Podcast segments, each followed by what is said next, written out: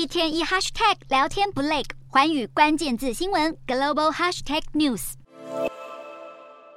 iPhone 手机卖翻天的美国科技大厂苹果执行长库克年薪究竟有多惊人？二零二一年，库克大赚九千八百七十万美元，大约是台币三十亿。二零二二年增加至九千九百四十万美元，虽然高得吓人，但这获得破九成的股东同意。不过，根据苹果最新申报的文件显示，库克今年薪资将被大砍超过四成，大减至四千九百万美元。主要是因为在去年的苹果年度股东大会上，只剩下百分之六十四的股东赞成库克的薪酬方案，比前年明显减少，以及库克本人的建议。美国媒体指出，企业执行长很少有人会提议自砍薪水。此外，苹果的股价黯淡也是关键，去年一整年重挫百分之二十七，今年至今市值还一度跌破两兆美元大关。而库克今年的实际薪资将更加仰赖苹果的股价表现。但苹果当前面临不少挑战，由于担忧需求疲软，苹果的服务业务成长放缓，以及生产相关问题，英国巴克莱银行将苹果的目标价从每股一百四十四美元一口气下调至每股一百三十三美元。苹果在二月初公布财报时，富士康郑州厂区和供应链出货势必将成为关注焦点。